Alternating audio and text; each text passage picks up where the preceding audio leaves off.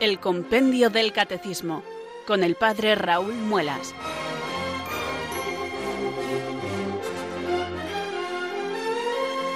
Muy buenas tardes, queridos oyentes de Radio María. Son las 4, las 3 en Canarias. Aquí comienza una nueva edición del programa El Compendio del Catecismo de la Iglesia Católica. Reciban desde Talavera de la Reina un saludo muy cordial del Padre Raúl Muelas, que un día más les habla desde estos micrófonos de Radio María, la radio de la Virgen, la fuerza de la esperanza. Sed todos bienvenidos.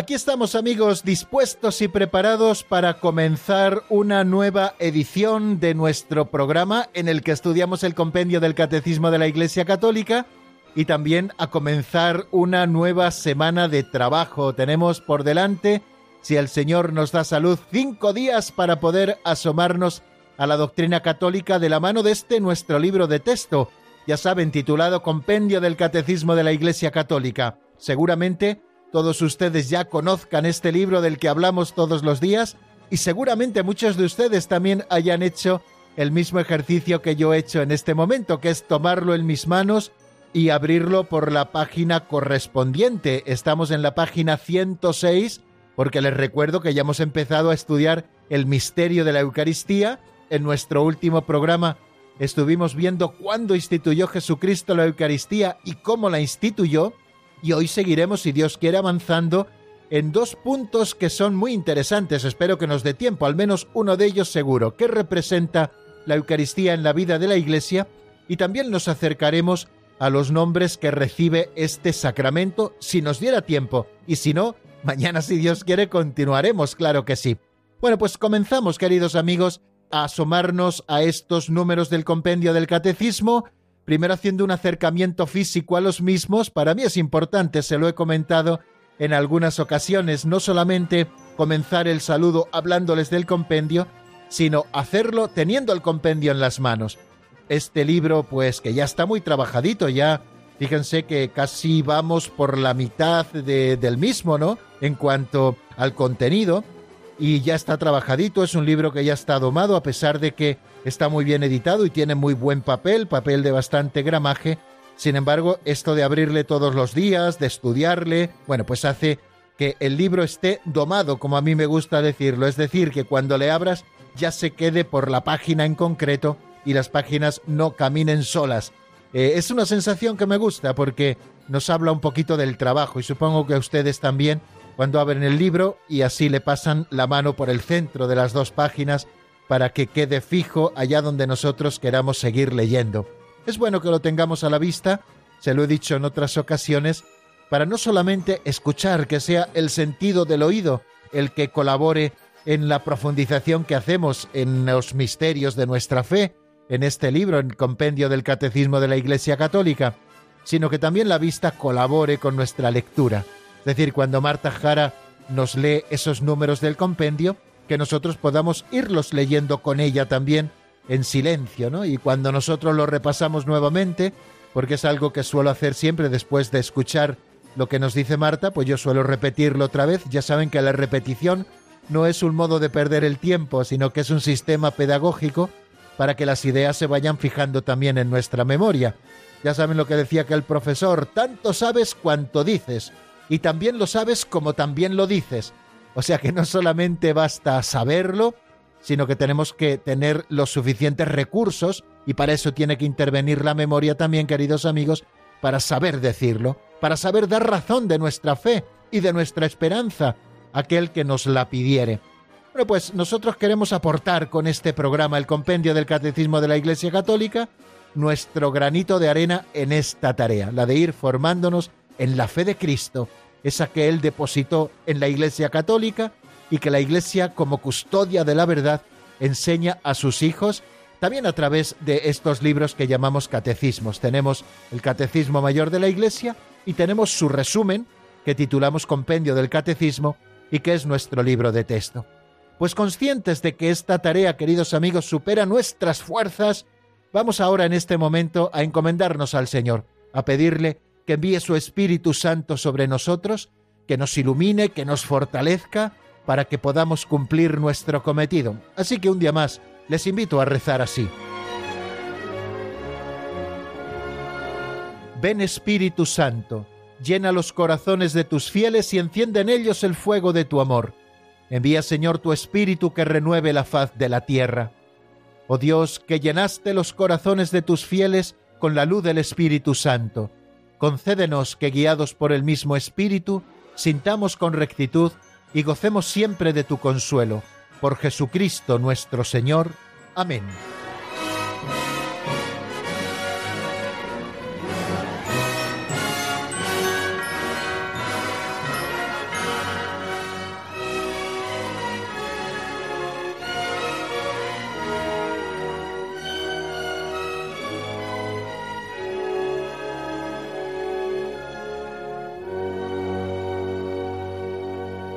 Pues continuamos dando pasos, queridos oyentes, en nuestro programa de hoy y lo hacemos afrontando este segundo momento del programa, la segunda sección, titulada Pinceladas de Sabiduría. ¿Que por qué se titula así? Seguramente todos los oyentes habituales, o al menos quien haya escuchado el programa un par de veces, ya lo sabe. Porque en este momento tomamos prestado un libro de don Justo López Melús, sacerdote operario diocesano fallecido hace unos años, un libro que escribió hace 30 años donde recoge pequeñas historietas que nos dan la posibilidad de reflexionar sobre los temas que nos ofrecen. Bueno, pues todos los días abrimos las pinceladas de sabiduría, que para nosotros son como pequeños aperitivos catequéticos, o también como me gusta decir, catequesis prácticas, porque tratamos de aplicar esa doctrina maravillosa que nosotros aprendemos cada día a situaciones concretas de la vida. Ya saben que la fe nos llega por el oído, la fe provoca en nosotros la conversión del corazón y hace que nosotros demos una respuesta de obediencia de fe, y esa respuesta de obediencia de fe ha de bajar a todos los rincones de nuestra existencia. Y con estas eh, pinceladas de sabiduría, nosotros sugerimos eh, cosas concretas en las que podemos aplicar la doctrina que aprendemos. Bueno, pues vamos a por la pincelada de hoy, si les parece, que se titula el efecto mariposa.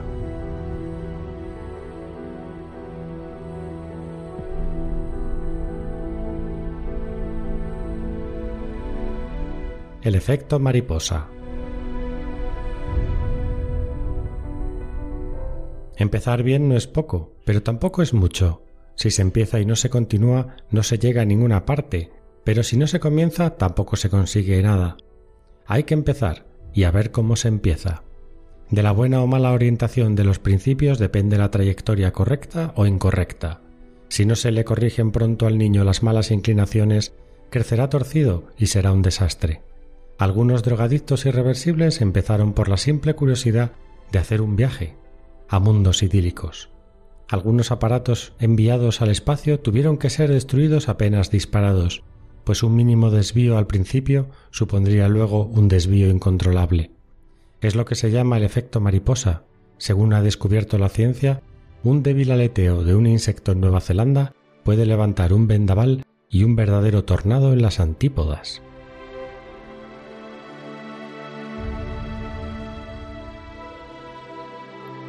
Seguro, queridos oyentes, que todos han oído hablar del efecto mariposa. Yo también he oído hablar desde hace muchísimo tiempo de este efecto mariposa ¿Y qué quieren que les cuente? Como yo no soy científico y tampoco lo he estudiado, me cuesta mucho creerme eso de que un pequeño insecto que aletea en Nueva Zelanda pueda provocar un vendaval o un verdadero tornado en las antípodas. A mí me cuesta mucho creerlo. Seguro que no es tan sencilla la explicación como esta que se nos ofrece ordinariamente. Pero bueno, no vengo a hablarles aquí, queridos amigos, del efecto mariposa, propiamente dicho, desde su vertiente científica porque desconozco todo sobre ello, sino que voy a hablarles de algunas otras ideas increíblemente buenas que don Justo nos ha dejado en esta pincelada titulada El efecto mariposa. La primera de ellas eh, viene reflejada al principio de la misma, que empezar bien no es poco, pero tampoco es mucho. Don Justo solía decirnos esa frase en muchísimas ocasiones. Recuerden que don Justo López Melús el autor de estas pinceladas, fue director espiritual del Seminario Mayor de Toledo. Durante toda mi carrera era mi director espiritual Y él esta frase nos la decía en muchas ocasiones, que empezar bien no es poco, es una tarea ya encomiable, pero tampoco nos vengamos demasiado arriba, porque tampoco es mucho. Empezar solo es empezar, aquel que comienza y no continúa al final no llega a ninguna parte. Y quizá esa es la primera reflexión que yo quiero compartir con vosotros, queridos oyentes, que empezar bien no es poco, pero tampoco es mucho. Y es que a veces nos ocurre eso que se dice a veces con mucha simpatía, que tenemos arranques de caballo francés y luego tenemos paradas de burro manchego. Enseguida estamos dispuestos a comenzar porque nos ilusionamos pronto por las cosas, pero igual que nos ilusionamos, luego al no ser perseverantes, abandonamos el empeño y esa tarea que hemos comenzado no llega a feliz puerto. Y al principio de la pincelada don Justo nos hace caer en la cuenta de esto. Cuando nosotros tengamos una ilusión, cuando nosotros pongamos en marcha algún noble proyecto, alguna noble empresa en nuestra vida, tenemos que saber que empezar bien no es poco, pero tampoco es mucho, que es importantísimo continuar con perseverancia cada día. Al principio todas las cosas son ilusionantes, a medida que nos vamos acostumbrando un poquito a ellas, pues ya van costando un poquito más, pero precisamente los perseverantes, aquellos que son capaces de trabajar cada día, pueden ver cómo sus empresas son coronadas con el éxito, es decir, llegan a la perfección. La palabra perfección que tiene mucho que ver con el totaliter factus, es decir, totalmente acabado. Eso significa una cosa perfecta. Una cosa perfecta no me estoy refiriendo a la perfección técnica, sino que quiero referirme a que una cosa está acabada. Se empieza, se continúa y se llega hasta el final. Bueno, pues esa es la primera idea que podemos compartir y reflexionar precisamente a propósito de esta pincelada El efecto mariposa, que empezar bien no es poco, pero tampoco es mucho. Recuerden esas parábolas que Jesús puso en el Evangelio. Aquel que planea construir una torre ha de sentarse primero a calcular si tiene dinero suficiente para acabarla, no sea que empiece a construirla, luego se quede a medias y los que pasen se rían de él diciendo mira, este comenzó la torre y fue incapaz de acabarla o aquello otro también que nos dice Jesús en el Evangelio. Aquel que le hace enfrente un ejército con veinte mil tiene que evaluar si con diez mil puede hacer frente a aquel ejército, y si ve que no, pues tendrá que enviar legados para pedir condiciones de paz. Quiere decir que en la vida no basta solo con empezar, sino que también tenemos que saber planear, saber continuar, saber ser perseverantes y llegar hasta el fin. Pero luego don Justo nos hace caer en la cuenta de otra cosa que creo que también es importante que nosotros compartamos esta tarde. Y es lo siguiente, que empezar bien es importante, no es poco, pero tampoco es mucho, pero sí que es importante. Si no se empieza una obra, tampoco se consigue nada. Hay que empezar y ver cómo se empieza, nos decía don Justo. Y aquí es donde entra la buena o mala orientación de los principios porque precisamente según sea esa orientación inicial, al principio vemos que se está tratando de quizá pequeños milímetros, pero con el desarrollo de la obra, como ven, como nazca ya torcida, será prácticamente imposible enderezarla. Todos lo vemos con los árboles, ¿no? Los árboles es importante que crezcan derechos. Si nosotros descuidamos ese comienzo del nacimiento del árbol y no ponemos una guía para que el árbol pueda crecer recto, el árbol comenzará a torcerse y esa pequeña torsión que al principio es casi eh, inapreciable para los sentidos, si nosotros dejamos que continúe, al final se convierte en una torcedura tan grande que invalida prácticamente al árbol y la función que este árbol puede hacer, tanto si es estética en un jardín, como si es importante que nazca derecho y que crezca derecho para que luego pueda dar buenos frutos. Y eso que eh, decimos a propósito de los árboles lo decimos también a propósito de las personas, que es importante cuidar mucho los principios en la vida de las personas, qué importantes son los principios y qué importantes son también las correcciones de los padres y de los educadores.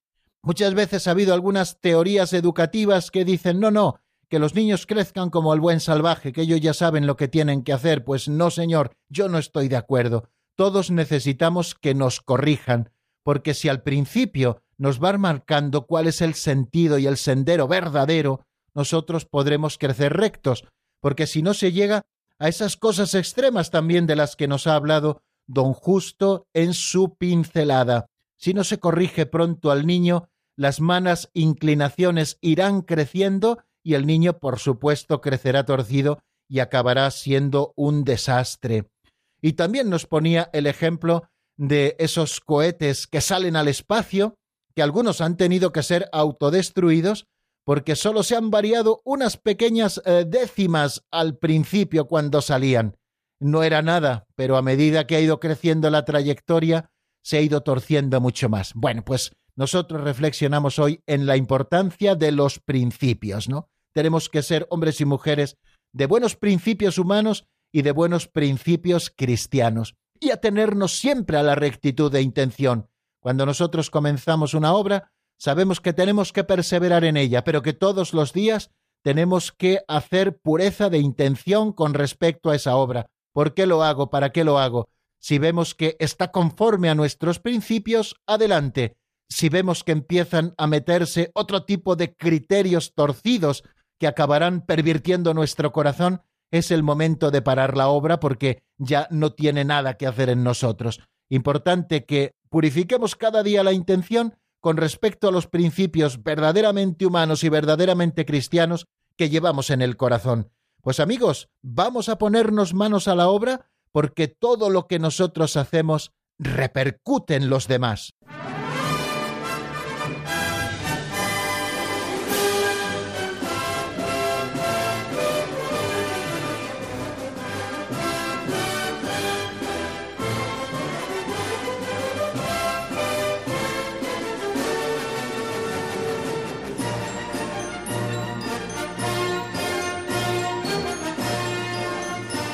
Continuamos, queridos oyentes, en la sintonía de Radio María y estamos aquí en el Compendio del Catecismo, este programa que les acompaña todas las tardes en esta franja horaria y les habla el Padre Raúl Muelas desde Talavera de la Reina, como todos los días que tenemos el placer de compartir juntos este tiempo que nos regala la Radio de la Virgen. Y vamos a afrontar este tercer momento de nuestro programa en el que nos dedicamos a repasar lo que vimos en el programa anterior si recuerdan, en nuestro último programa estuvimos viendo dos números, el 272 y el 273, que comparten más o menos la temática, aunque las preguntas son diferentes. El primero de ellos se pregunta cuándo instituyó Jesucristo la Eucaristía, el momento concreto en el que Cristo instituye la Eucaristía, y el segundo que se pregunta cómo instituyó la Eucaristía nuestro Señor Jesucristo. Ambas cosas eh, las descubrimos leyendo un texto del Evangelio de San Lucas, donde se nos narra la institución de la Eucaristía y que pueden ustedes encontrar. Hoy vamos a leer, si les parece, para recordar cuándo y cómo instituye Jesucristo la Eucaristía, lo que nos dice el Evangelio de San Mateo. Así que hoy les leo el texto que aparece en el capítulo 26 a partir del versículo 17. Dice así.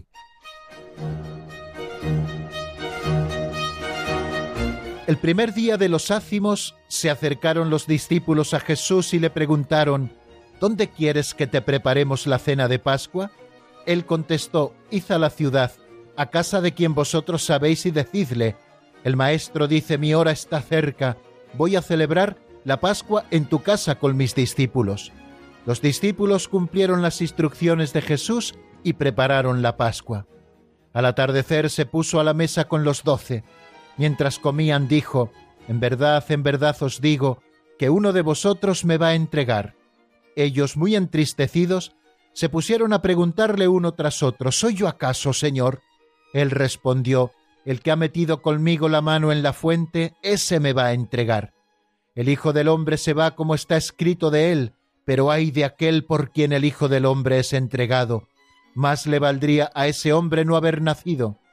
Entonces preguntó Judas, el que lo iba a entregar, ¿Soy yo acaso maestro? Él respondió, Tú lo has dicho. Mientras comían Jesús tomó pan y después de pronunciar la bendición, lo partió y lo dio a los discípulos y les dijo, Tomad, comed, esto es mi cuerpo. Después tomó el cáliz, pronunció la acción de gracias y dijo, Bebed todos, porque esta es mi sangre de la alianza que es derramada por muchos para el perdón de los pecados. Y os digo que desde ahora ya no beberé del fruto de la vid hasta el día en que beba con vosotros el vino nuevo en el reino de mi Padre. Después de cantar el himno salieron para el monte de los olivos.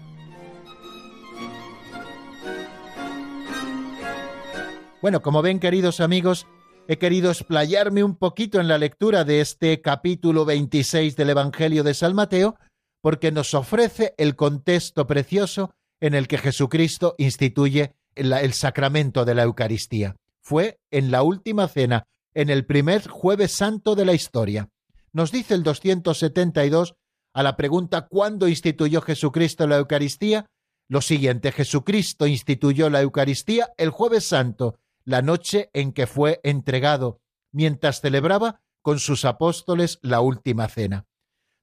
Un Concilio en el número 47, y ya lo hemos citado en varias ocasiones, precisamente a propósito de la Eucaristía, nos dice lo siguiente, nuestro Salvador, en la última cena, la noche en que fue entregado, instituyó el sacrificio eucarístico de su cuerpo y su sangre para perpetuar por los siglos hasta su vuelta el sacrificio de la cruz y confiar así a su esposa amada la Iglesia el memorial de su muerte y su resurrección, sacramento de piedad, signo de unidad, vínculo de amor, banquete pascual, en el que se recibe a Cristo, el alma se llena de gracia y se nos da la prenda de la gloria futura. Es casi el texto del número introductorio con el que el compendio del catecismo nos introduce en el sacramento de la Eucaristía. ¿Qué es la Eucaristía? Pues aquí lo tenemos. La Eucaristía es el sacrificio que Cristo instituyó, el sacrificio de su cuerpo y de su sangre, y lo hizo en la última cena, en el marco de esa cena ritual judía en la que los judíos piadosos celebraban la Pascua.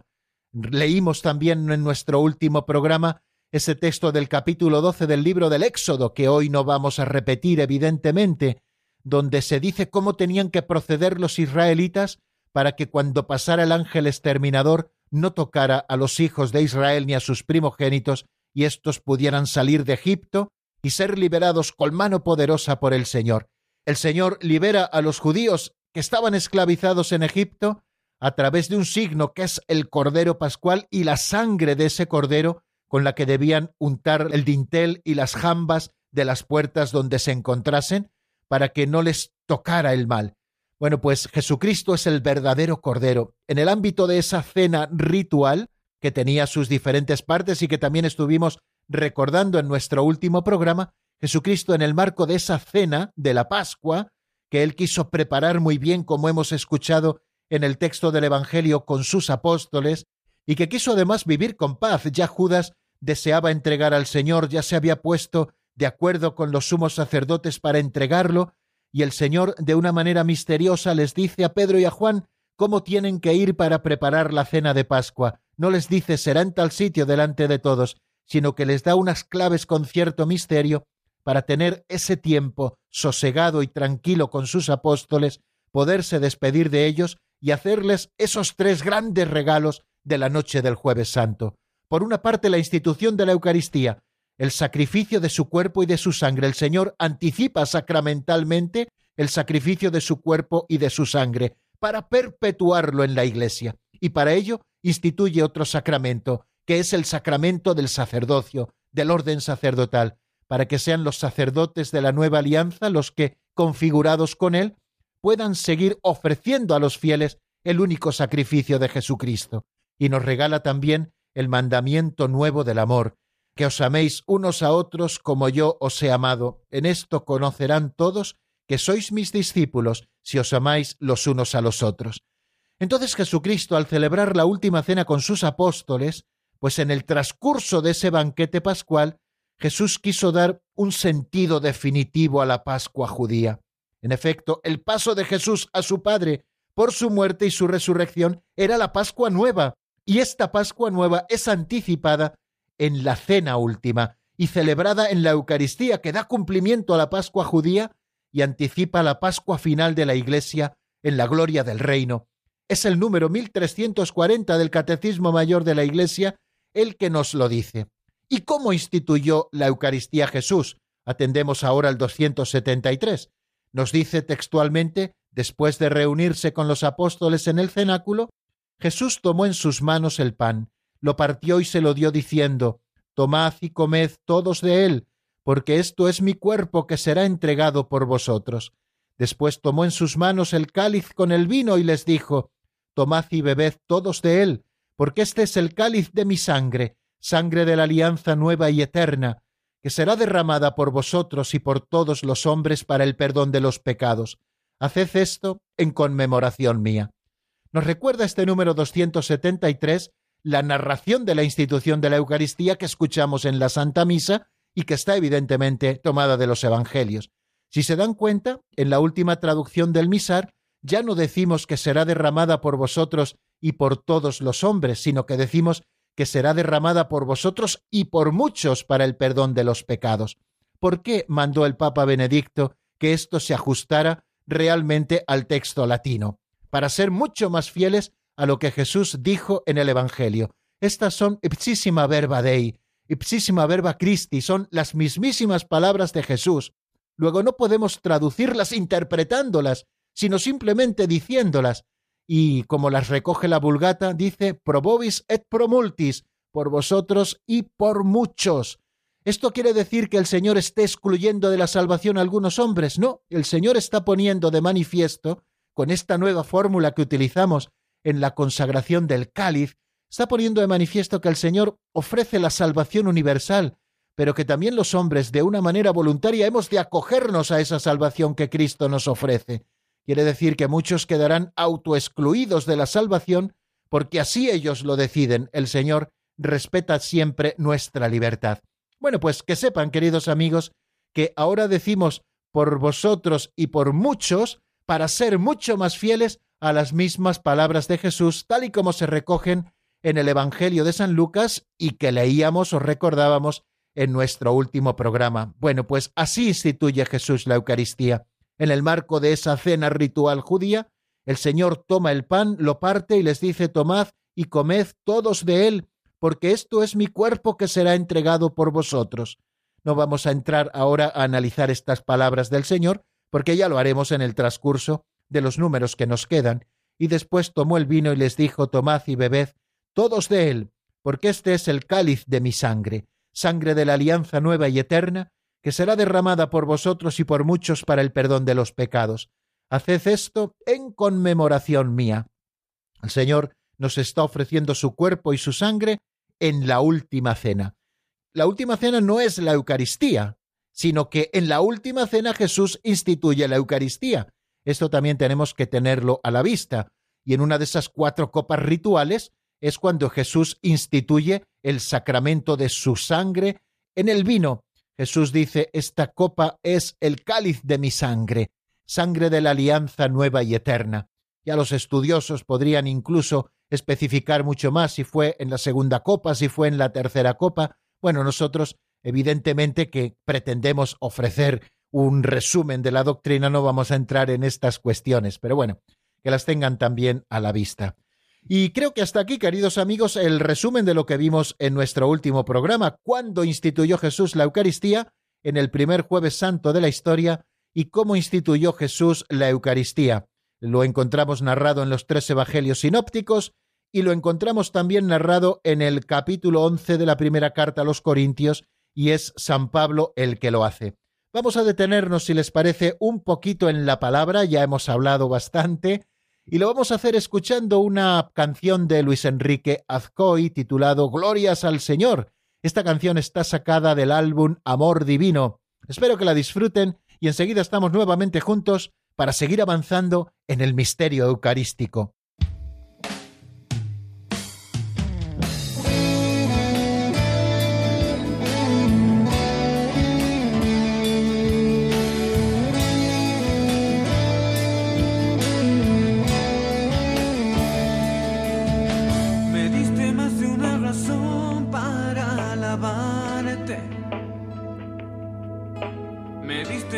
más que la respiración.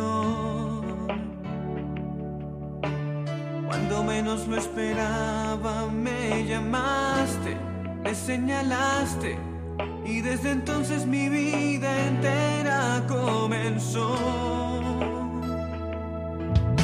Me diste más de una razón para cantarte,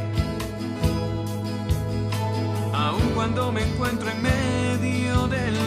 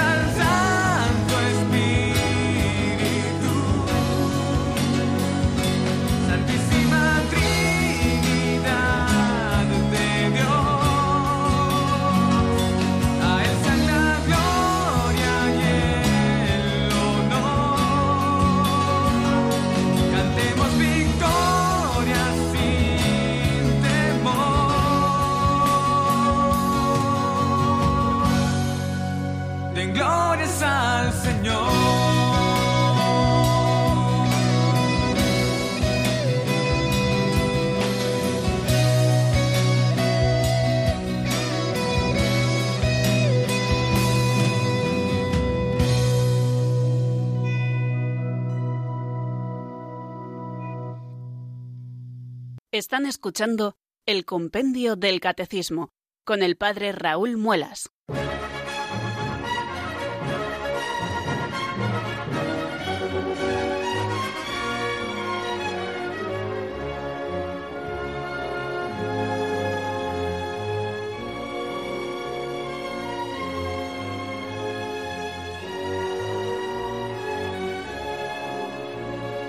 Bien, y después de explicarnos el compendio del Catecismo, qué es la Eucaristía, cuándo la instituyó nuestro Señor Jesucristo y cómo fue instituida la Eucaristía, el compendio se pregunta qué representa la Eucaristía en la vida de la Iglesia.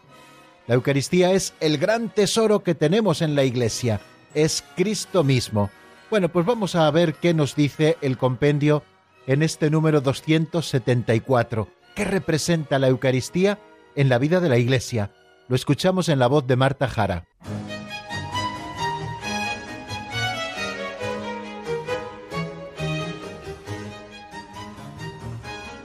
Número 274. ¿Qué representa la Eucaristía en la vida de la Iglesia? La Eucaristía es fuente y culmen de toda la vida cristiana. En ella alcanzan su cumbre la acción santificante de Dios sobre nosotros y nuestro culto a Él. La Eucaristía contiene todo el bien espiritual de la Iglesia. El mismo Cristo, nuestra Pascua, expresa y produce la comunión en la vida divina y la unidad del pueblo de Dios. Mediante la celebración eucarística nos unimos a la liturgia del cielo y anticipamos la vida eterna.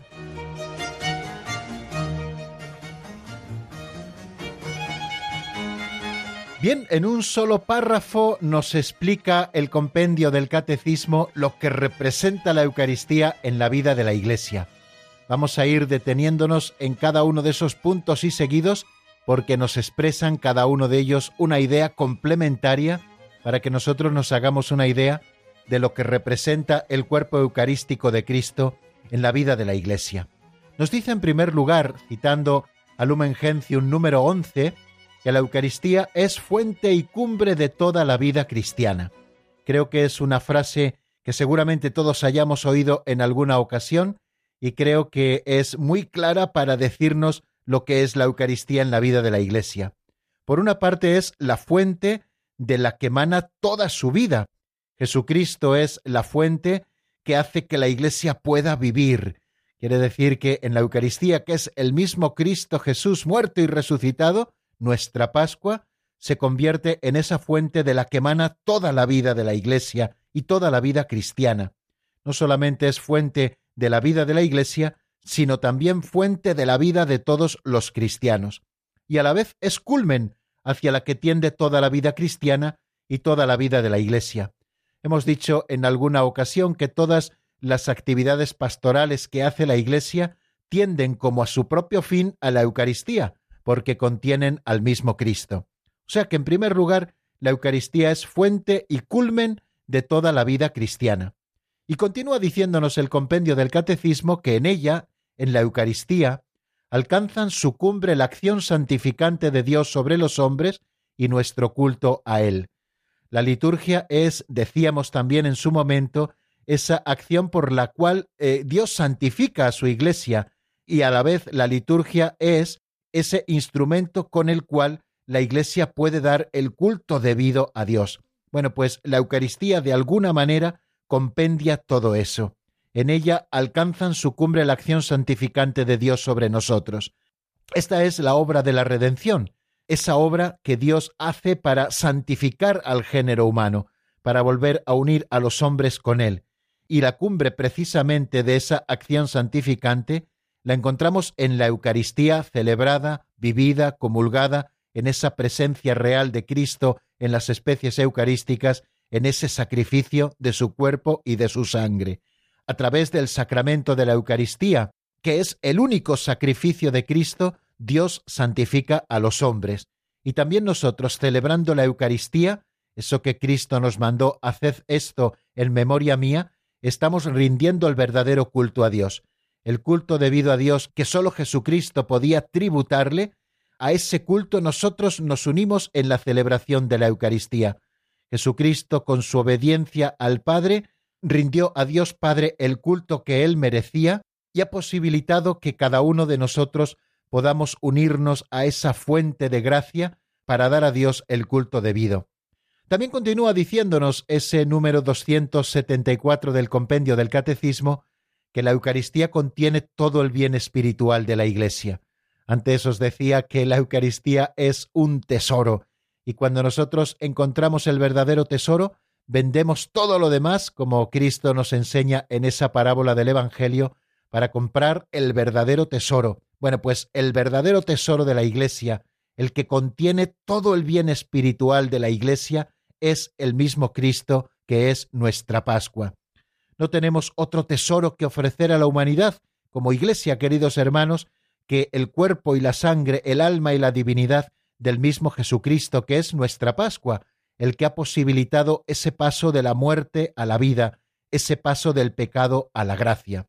Y continúa diciéndonos el número 274 que expresa y produce la Eucaristía, la comunión en la vida divina y la unidad del pueblo de Dios.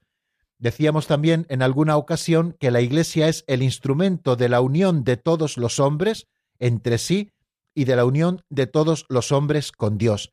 Bueno, pues esto está expresado maravillosamente en el sacramento de la Eucaristía, porque este sacramento no solamente expresa esa comunión con la vida divina y esa unidad del pueblo de Dios en el cuerpo de Cristo, sino que también lo produce. No solamente lo expresa, sino que también lo produce, hace que sea una realidad la comunión de los hombres con Dios.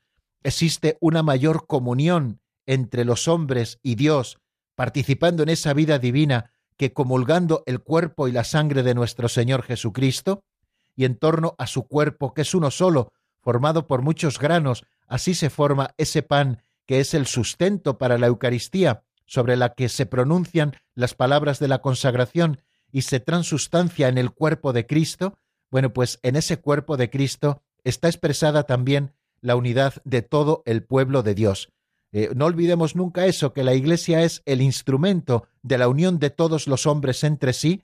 Dios ha querido formar un cuerpo donde todos los hombres estén en comunión, no solamente en comunión entre sí todos los hombres, un solo pueblo, en el que ya no hay ni razas, ni lenguas, ni culturas, sino que todos somos uno en Cristo Jesús.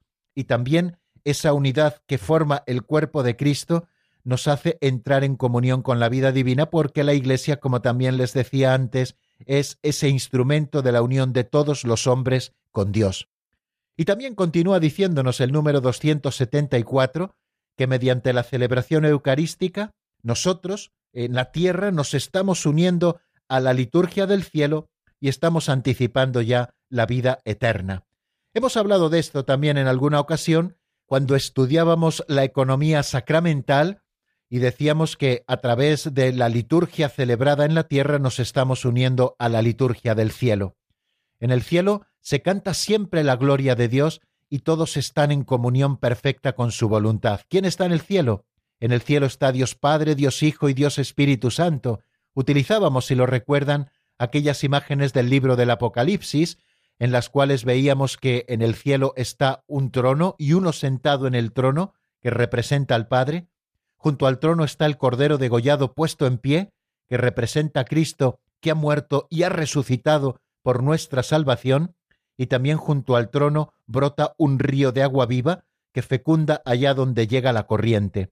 Y en el cielo se encuentra esa mujer vestida de sol con la luna bajo sus pies, que es la Virgen María, y también están los apóstoles fundamento de la Iglesia, y aquellos que han lavado su manto en la sangre del Cordero, es decir, los mártires y esa multitud incontable de toda raza, lengua, pueblo y cultura. Bueno, pues en el cielo están los santos, y allí se tributa la verdadera liturgia a Dios. Ellos están cantando por toda la eternidad, ese santo, santo, santo es el Señor Dios del universo. Pues cuando nosotros celebramos la Eucaristía, queridos hermanos, nos estamos uniendo a la liturgia del cielo, aquí en esta dimensión terrena, pero verdaderamente nos estamos uniendo a la liturgia del cielo y estamos anticipando de alguna manera la vida eterna. Con esas palabras he tratado de explicarles, queridos hermanos, cómo será, cómo es la vida eterna, es decir, esa comunión perfecta con Dios, viendo a Dios cara a cara, la visión beatífica y conformando nuestra voluntad de manera gozosa con la voluntad de Dios. Decía San Agustín que en el cielo toda nuestra vida será amén y aleluya, es decir, amén porque nos conformaremos siempre con la voluntad de Dios y ese será nuestro gozo, y el aleluya porque estaremos gozosos, plenamente gozosos, sin interrupción de ese gozo y de esa alegría. Bueno, pues estamos anticipando la vida eterna cada vez que nosotros celebramos la Eucaristía, porque estamos contemplando a Dios desde la fe. Decía San Manuel González García, el obispo del Sagrario Abandonado, que solo nos separa de nuestros difuntos, aquellos que están en el cielo, solo nos separa el canto de la sagrada hostia. Es decir, que nosotros contemplamos a Dios desde aquí, desde la fe, por este lado. Ellos le contemplan desde la visión, desde aquel lado, pero en la sagrada hostia donde se contiene al verdadero Cristo muerto y resucitado, nosotros nos estamos uniendo a la liturgia del cielo y estamos anticipando también la vida eterna. Eso es la Santa Misa, una antesala del cielo, y así tenemos, queridos amigos, que acercarnos a celebrar cada domingo y, si es posible, cada día, la Santa Misa, como un anticipo de los bienes celestiales. Se nos da en prenda la gloria futura, decía Santo Tomás, como hemos estudiado también en ese número introductorio, el 271, donde se nos habla qué es la Eucaristía. En ella se nos da la prenda de la gloria futura y por lo tanto estamos anticipando ya la vida eterna. Bueno amigos, pues se nos acaba nuestro tiempo por hoy y aún nos queda algo importante que hacer, que es abrir el teléfono de directo para que ustedes puedan intervenir, o bien con sus preguntas si tienen alguna duda, o bien con alguna reflexión breve a propósito de lo que nosotros estamos comentando. ¿Qué tienen que hacer para conectar con nosotros y que su voz salga en directo en nuestro programa? Pues marcar el 91005 9419. Repito el teléfono, 91005 9419. Les dejo un momentito para que ustedes puedan ir marcando mientras escuchamos un tema de Marvin Marcano titulado Tu palabra. Está sacada esta canción del álbum Reconozco. Escuchamos unos compases y enseguida volvemos en el 91005 9419.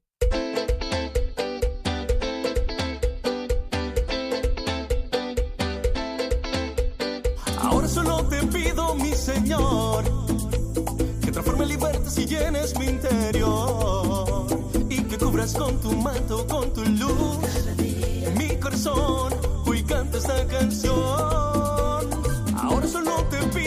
Señor, hay que transforme libertad y llenes mi interior. Y que cubras con tu manto,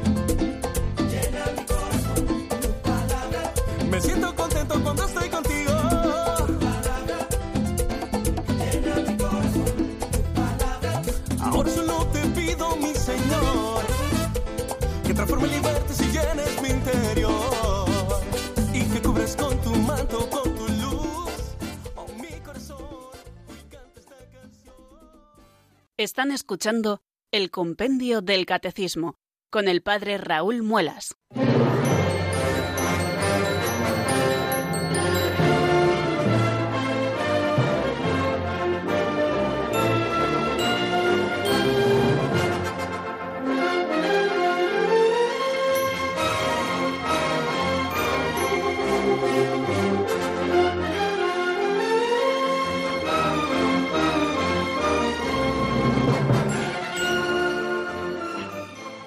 Diez minutos nos separan, queridos oyentes, de las cinco de la tarde, de las cuatro en Canarias, y es el momento de abrir nuestros teléfonos para que ustedes puedan intervenir. Ese teléfono que deben tener ustedes apuntado en el frigorífico de su casa, en un sitio donde puedan encontrarle siempre, 91005 9419.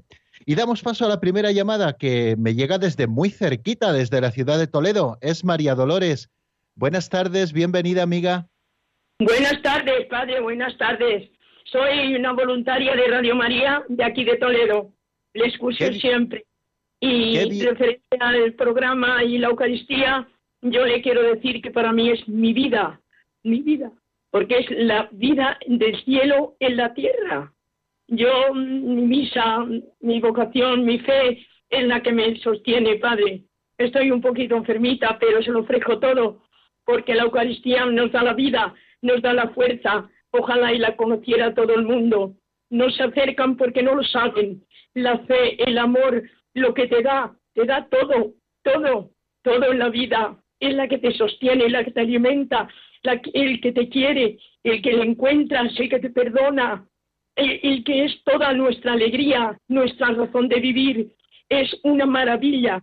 El Señor en la Eucaristía se acerca a nosotros, nos quiere, nos habla al alma, el alma se, el alma se engrandece, te dice, mm, ven a mí, ven a mí, y, y, no puedes dejarle porque es mm, lo más bonito que podemos tener en nuestra vida. Ojalá y todo el mundo lo conociera.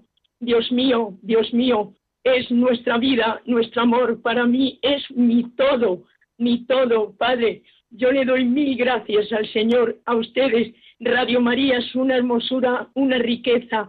Soy voluntaria, ayer hemos estado en la, en la difusión de, de la, de, la, de todo lo que pusimos eh, y con mucha alegría hablar de Radio María porque nos da la vida y ustedes hacen una labor preciosa preciosa, porque el Señor nos dijo que, que testimoniáramos su amor y predicáramos. Y a todo el mundo hablo del Señor, les bendigo, les quiero y, y vivir con, con, Él, con Él, muy cerquita de Él, siempre, siempre amándole como se merece. No le daremos lo que se merece en nuestra vida, pero pensar que, que nos espera el cielo, eso es una maravilla. Como la gente no lo reconocerá, Dios mío, que vengan a la fuente de la vida, la fuente de la vida es el Señor, es el todo para todos, porque sin Él no podemos vivir. Yo lo experimento, yo mi misa es estar cerca del cielo, cerca de Él, amarle, pedirle, darle gracias y, siempre mm, con mucho amor, mucho amor a Él y a todos. Y la vida tiene que ser así, Padre, el vivir con Él, el sentirle, el darle todo nuestro corazón, nuestra alma viviente para que los demás también gocen de que, de que somos cristianos, no avergonzarnos nunca. Pues muchísimas gracias, eh, muchísimas gracias María Dolores, porque creo que es una bonita manera de expresar desde la experiencia personal esto que nos dice la doctrina, qué representa la Eucaristía en la vida de la Iglesia. María Dolores desde Toledo nos dice que para mí la Eucaristía es mi vida, es mi todo. Bueno, pues creo que es una manera preciosa de resumir todo esto que hemos tratado de explicar hoy, lo que representa la Eucaristía en la vida de la Iglesia y en la vida de cada cristiano. Ojalá sepamos descubrir el amor, la fe, la esperanza que late en la Eucaristía y la busquemos con toda la ilusión, no solo cada domingo, sino si es posible también cada día. Y muchísimas gracias también por tu labor, querida María Dolores, como voluntaria de difusión de Radio María. Aprovecho para hacer un llamamiento a nuestros oyentes.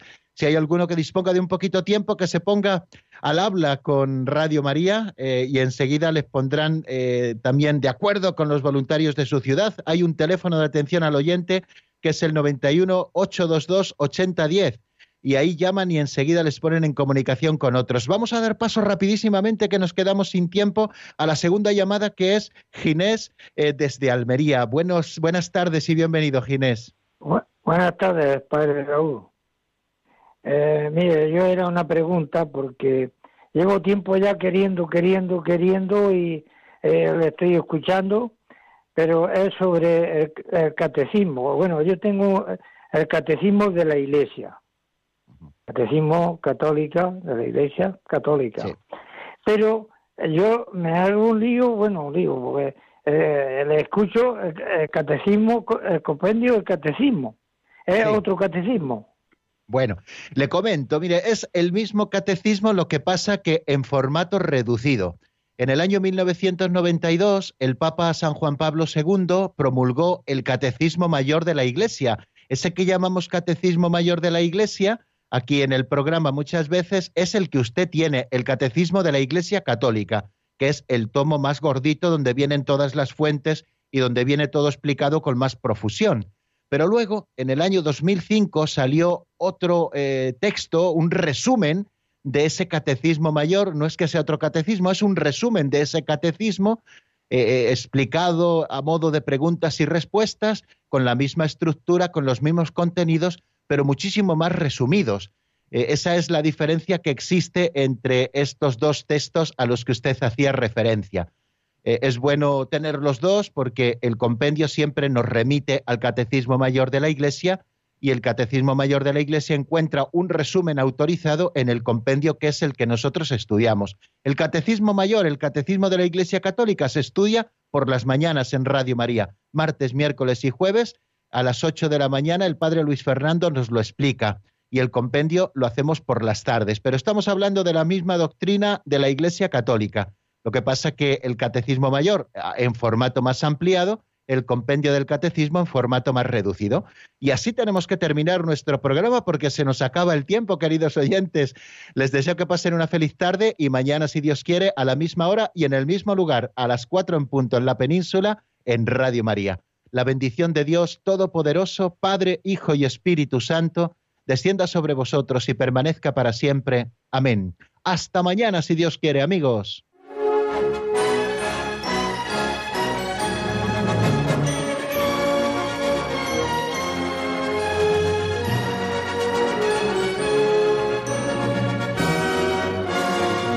El Compendio del Catecismo con el Padre Raúl Muelas.